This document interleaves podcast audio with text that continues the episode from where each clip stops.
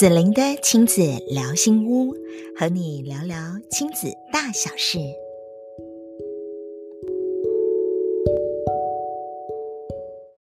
嗨，在今天子琳的这场的节目当中啊，要继续的邀请到的是我们的红莹老师。那我们来探索跟呃阅读理解力相关的这个学习能力。上一集当中呢，我们有提到了这个阅读啊，可能慢慢读啊，然后呢分段读啊，啊，甚至于呢是重复读、反复读这个部分。其实这里都是不是在讲究嗯学习阅读的值呢？亲爱的红莹老师。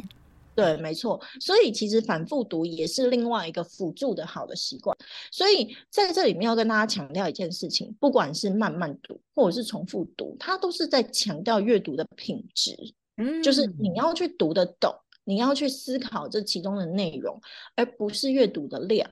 就是其实我们现在有所谓的阅读一点零版本跟阅读二点零版本，阅读一点零版本在强调大量阅读，可是阅读二点零版本已经不是在强调大量阅读了，阅读二点零的版本是在强调阅读的质量。就是阅读的质量。我举一个例子来说，比如说像我们自己本身的课程呢，我们甚至是呃不一定会带孩子读书，我们自己那个阅读理解课，每一次都只带孩子读那种一篇，就是可能一两千字的文章哦，了不起两三千字的文章，只有文章而已哦。然后可是孩子可能他可以上十几堂课，他的阅读理解能力就起来了。那为什么呢？就是就是。对，为什么呢？因为其实这中间我们是透过提问，让他深入的去思考，让他学会去抓那个重点。所以这就是我在说，一个阅读理解，如果阅读理解能力出来的话，就是你要孩子他阅读理解能力好的话，其实质比量还要来的重要。是，对。好，那现在就是要回到子玲姐刚才问的那个。那如果在同一本书里头，我们要怎么样去呃知道他到底有没有抓到重点啊，还是什么？其实像以我们自己的方式的话，通常都是用提问的方式，就是说提问的方式啊，就是可能完了之后，包含像请孩子跟你分享那个，哎、嗯，你不跟我讲一下这故事的内容，然后讲故事给我听，好，好，然后。请注意哦，这个讲故事给我听这一件事情，父母的态度很重要。如果这边又变成压力，如果是一个功课的话，呃，那又不有趣了，对不对？嗯，如果你要孩子就真的讲故事给你听的话，就是呃，你你真的要就是要要要一副很期待的样子，哇，这个故事好有趣啊！接下来发生什么事？好，然后跟你讲说，哇，超好玩的。那那你这里面你就可以。你你要去这个地方就可以检视一下，比如说孩子他很容易就是假设他讲不出来，好，第一个他讲不出来，再来第二个他你可能你最好那一本书你可以自己读过，然后你问他一些问题，那如果他你你问的问题就是他也不是很能回答对，好，然后接下来你可能。要他就是说，就是对，反正就是就就是他没有办法自己统整，然后讲的那种的话，你都要注意一下。就是说，呃，他第一个，他有两个可能性，第一个是他阅读理解能力是不太好的，对。那第二个就是他的那个嗯诠释，就是写作，然后要诠释就是做整合的那个能力不太好。对，那如果发现不大好的话怎么办？不大好的话怎么办？假设没有没有，因为我我我会先我会先跟大家讲，我会先跟大家讲，但这个时候不能太工伤。我就是如果我有家长问问我的话，我当然会说那来，来上课啊 啊！但是当然我们现在就是要给家长一个就算不上课都可以有的解方。我要给大家讲，就是说，嗯，其实先有一些讨论。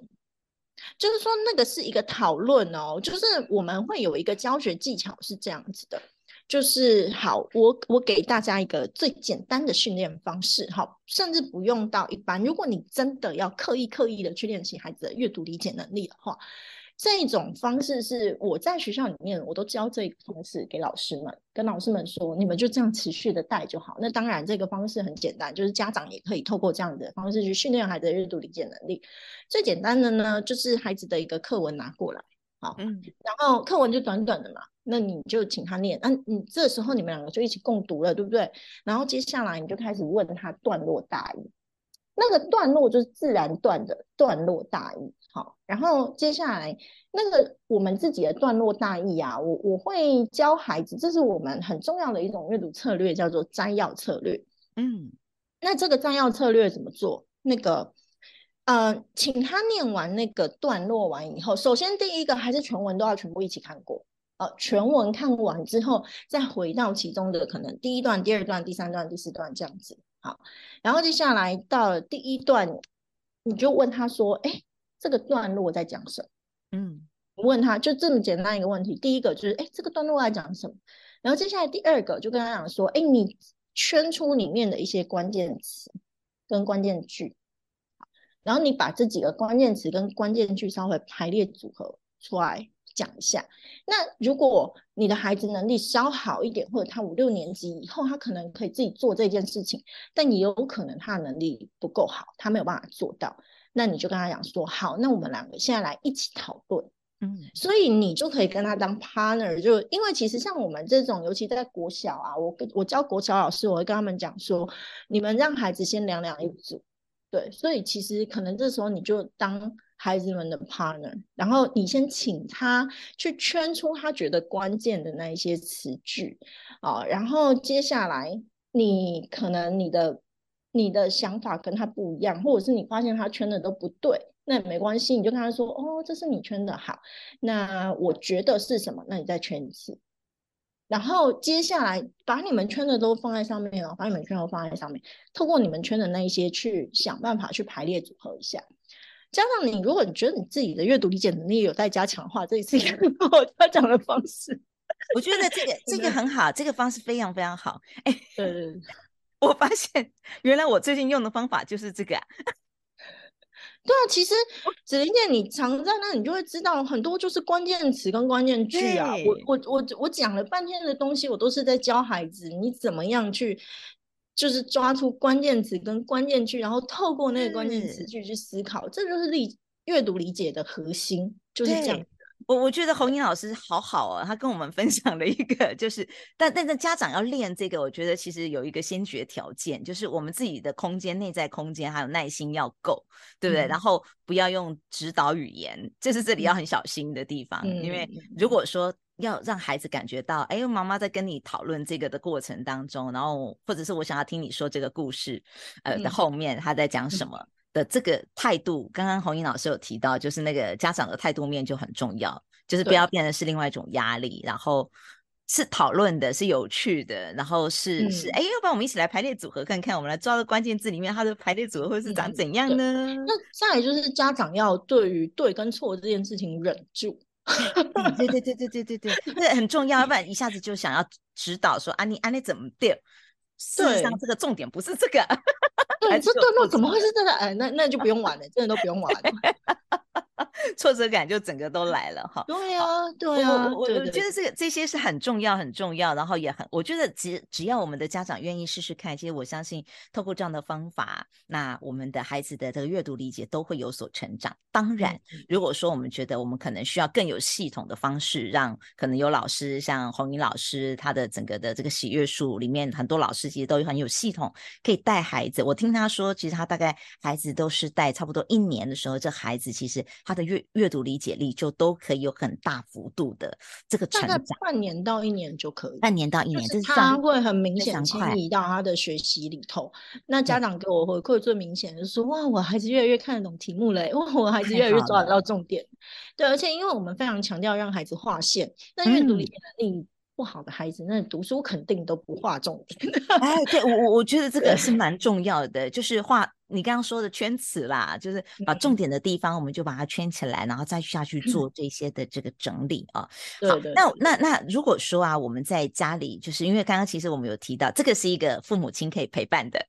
嗯、的培养方法嘛。我那我先说一下，我先说一下，就是如果父母真的觉得啊，我不行啊，这些我不行，太复杂你都不行，太复杂的你都不行，你只要让孩子看书就好，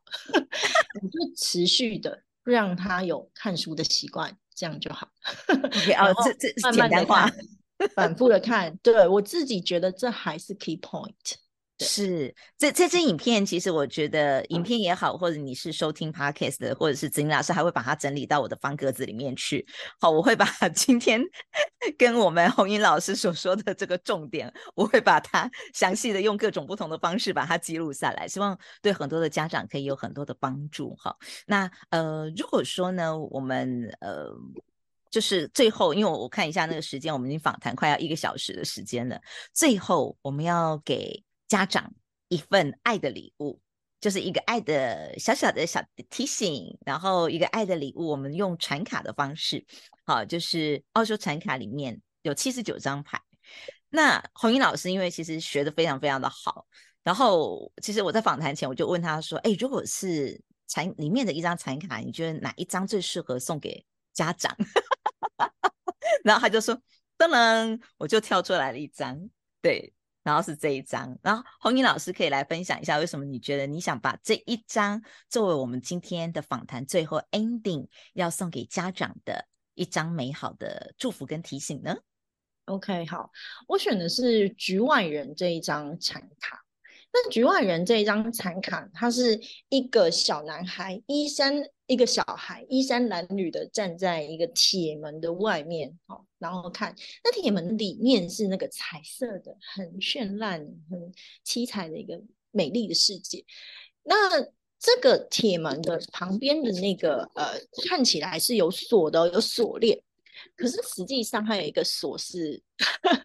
锁是开着的。那锁是开着的，对。那其实我自己吧，我看到这个这这个局外人，我就很有感觉，因为其实我自己在推阅读的过程里头，就是就像跟子玲姐讲的，就是其实很多人，我自己觉得在推阅读的过程是相当困难的。那也有几个原因啦，第一个就是说，阅读其实它本身就是一个门槛比较高的。那真的喜欢的就是很喜欢，但是那个喜欢的也没有到很多，对，所以就是一种你知道，从家长到孩子的不都都不喜欢。那再接上现在是三 C 时代了，那推阅读就更加困难的这样子。对，那很多可能过去父母阅读，但是现在小孩子三 C 一给他，你就都不用想。那再其次就是，再其次就是，嗯。那个铁门吧，对我来讲，不只是三 C 产品，还有考试这一件事情。就是我其实包含我自己进学校跟老师们在讨论阅读素养这件事情，我就问老师们说：“你们觉得读书跟阅读是同一件事情吗？”就是 读书，家长可以回答看看哈，你觉得读书跟阅读这个是同一件事吗？OK，好，想到读书，你会想到什么？你知道我我听过。那种家长就是很多，其实也许很多人会讲这样子的话，但我自己听起来，我觉得是有点奇怪的。就是 家长会说，比如说看到小孩在看那个小说，我在看课外读物，我就说麦可以那个躺在冲沙会卖个看啦，你光可以去读册啦，也在阅读啊，书了，赶快 去读书，嗯。OK，其实这个这这句话对我来讲真的是很奇怪的一句话，就是嗯，小孩不是在读书吗. 可是，在我们传统的考试思维之底下，只有拿着课本、拿着参考书哈，拿着题题目哈，那个才叫做读书。那也因为这样子，实际上孩子阅读的胃口都被打坏。我觉得这是一件非常可惜的事情，而且。对，对我们这种阅读教育者、推动者来说，其实也算是非常痛心的一件事情吧。那所以，其实包含我们现在，我现在自己除了那一本书到我延伸的课程哈，我都有一个目标，就是我也不可否认大家都在意考试，但是实际上考试并不是，就是该怎么讲，就是考试它真的也不算是阅读里面最重要的一件事情。对，那。再加上现在大家都不知道，真的是你如果有多看会考跟未来学测的题目，你就知道说，你只要稍微关心一下，你就会知道说，我的妈呀，现在孩子里面那个自修那些东西，哈，那个会考都不会考你，他考什么？他真的就考你很生活化的那一些东西，就是考你孩子到底有没有阅读的基底。所以他就会变成，当你孩子的阅读素养越好，他越有阅读的习惯，他喜欢阅读，沉浸在阅读里头，他的他的整个学习能力就会更好。相反的，就是就不一定了。所以，其实我觉得我们也是要有一个以终为始的，就是家长的态度是以终为始。好，那如果说我们的终，好假假设啊，好假设那个终里面，你希望孩子考试成绩不错，那还还是得回推回来，就是他的阅读的对要阅读的素养够不够？对对对，所以其实像我自己的课程是这样子，我自己的课程就等于是有一点帮大家。其实那个门看起来好像锁链，但是它的锁是打开的，所以我是想办法帮大家打开那个门。所以我的课程一般而言都会让孩子很快速的成绩就获得提升了。好，快速的成绩获得提升完之后，我都跟孩子们说：你们现在阅读理解能力好了，那老师希望你们做一件事，就是接下来的时间开始花多花一点时间去阅读。读，你不要觉得读书这件事情只能看小说，不只能看自修或参考书。对，那其实对你真的整个大考也不会，或者是你的人生都不会有太大的帮助。举一个例子来说，像我们有一个小孩子啊，他自己就是呃。就是他可能自然科比较不好，他就喜欢看小说类的哈，然后他就是那种文学很强啊，国文很强啊，就语文类很强，然后然后自然科比较不好的那种女生，那我就跟他讲说，好，你现在阅读理解能力好了，你如果想要解决你自然科的问题的话，老师请你去找一本就是科普的专业知识读物来读。你一定要开始看这种科普的专业知识读物。如果这种读物你可以开始慢慢的看下去，我跟你说，你的自然课就是会开始往上爬。嗯，对，就是回到学学习之中。大家其实忘记一件事情，就是呃，我我没有讲的太多，但是阅读理解能力里面背景知识，一个人的背景知识是非常重要的。那所以其实子玲姐也有问我说，哎，如果说我要推荐大家让小孩子读什么读物的话，那其实呃，首先第一个要有兴趣的话，当然就是从他喜欢的故事书开始。可是如果你的孩子他已经有阅读故事书的习惯的话，那家长想要勉强他偶尔可以看一些故事书以外的东西，对学习有帮助的书的话，我会推荐像未来儿童跟未来少年这样子的一个杂志，儿少杂志，对。对，那像我家我我女儿，她就属于阅读理解能力蛮好的。那她就是现在她是四年级嘛，他们学校其实题目又都难，所以说她现在包含自然、包含社会，也开始慢慢觉得说，哦，有点辛苦。那可是我又不想要让她花太多时间在做自修，就是我也没给她买自修这样子。对，那所以后来我就请她看那个未来儿童跟未来少年。那有一次也很意外，就是呃，我请她看那个未来。少年儿童里面的一篇文章，然后看完之后，我其实那次我只是要测验他到底懂不懂。然后那篇文章来讲电，那我担心说那样子的一个文章，对，就是四到六年级来说还是有点难。嗯、对对对对对。然后我就我就看他懂不懂，哎，后来就发现好像还可以。然后接下来再过一阵子，他就跟我讲说，哎，妈妈，我们学到电的东西了，哎。然后，因为他已经看过那篇文章，所以他里面他讲的东西他都很清楚。然后我就说，后来啊，我就鼓励他说，就是你要去看自修后，你不如去看未来儿童跟未来少年，就多看。那那接下来后来你知道就很有趣，就是因为他就有一次，他就开始自己看，他就嗯，对，他觉得真的对他的学习很有帮助哦，他就真的开始看了。然后有一次他就看到那个在介绍时差，因为他有一个同学去了美国，那他想要搞清楚，就是他跟他。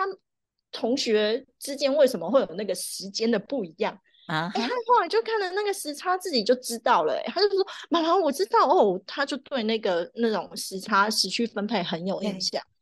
哎、欸，你知道那个时差是国中以后的，可是我孩子他这样四年级，他就先把那个背景知识。补起来了。你说他以后上国中学习，他会，他他遇到这个地方，呃，别人都在那边搞不清楚，他不就驾轻就熟了吗？我觉得太棒了。所以，所以那个黄英老师其实他刚刚讲提到的这个部分，为什么阅读素素养，其实他就要在生活当中，在不同的读物里面去累积他的背景。知识、嗯、知识背景。对对对，所以刚刚推荐了，就是说可以给孩子学这个，看看那个未来儿童、未来少年这些的杂志刊物。嗯，啊，不一定是书，其实像这样的杂志都非常的适合。然后呃，提到了就是希望家长我们大家一起来把这个 门，对，大家一起推开它，我们一起推 开，因为只有老师在运作，其实还不够。然后我们希望每个家长其实一起，我们这个锁头没有锁起来，所以我们一起把这个锁头拿起来，把链子拿下来，嗯、我们陪着我们的孩子推开这个阅读的大门，然后陪他们去探索更多更多有趣的知识的这个世界。嗯、那今天非常的开心，就是呃邀请到红英老师哈，一起来跟我们大家分享。那如果说你觉得你希望有老师有系统的教学，来你可以。点我们下面有连结，你就可以去找寻我们的这个喜悦树这样的一个教育单位。嗯、好，那这同时呢，子莹老师在这个礼拜，哎，这个月啊，这个月的读书会里面要带大家看得清楚，对，哎呀，书拿反了哈。哎，这本书的书名呢叫做《爸妈不用逼的高效读书法》。好，所以我们会在这个月的读书会当中来跟更多更多的家长一起来分享。所以如果你也有兴趣一起参加我们的读书会，那一样报名的链接都在下方，然后大家就可以一起的。嗯，我觉得我们可以成为一个更轻松的父母。这是这是我我我我我，因为我们两个都都都是妈妈嘛，对不对？我们希望说能够有有效的方法，然后我们可以更轻松，然后导引孩子，其实在。如何去累积他们需要累积的基础，然后之后其实就交给他们了。嗯、但是因为前端我们父母就还蛮重要的，如何陪伴，把这个东西音架帮他们搭搭起来。好，嗯、那希望我们在四月份，呃，不管是 Podcast 或者是 YouTube，或者是我们的这个方格子，好，或者是在 Anyway，金老师能够提供的所有的呃资源系统里头，我都希望在这个月当中，我们或许可以集中一下这个焦点，来看看。家长的我们如何陪伴孩子把这个学习的音架架构起来，那孩子是乐于学习的。谢谢红英老师接受我们的访问呢、哦。谢谢子玲姐。如果你也想要培养孩子自主学习的习惯，那么四月二十八号晚上，子玲老师将有一场线上的读书会。我们要导读的书呢是《爸妈不用逼的高效读书法》，欢迎有兴趣的父母亲，大家可以一起呢，呃，读取的下方的资讯栏位的连结，报名参加，我们共同的一起透过这本书，找到更多引导我们的孩子自主学习的好方法吧。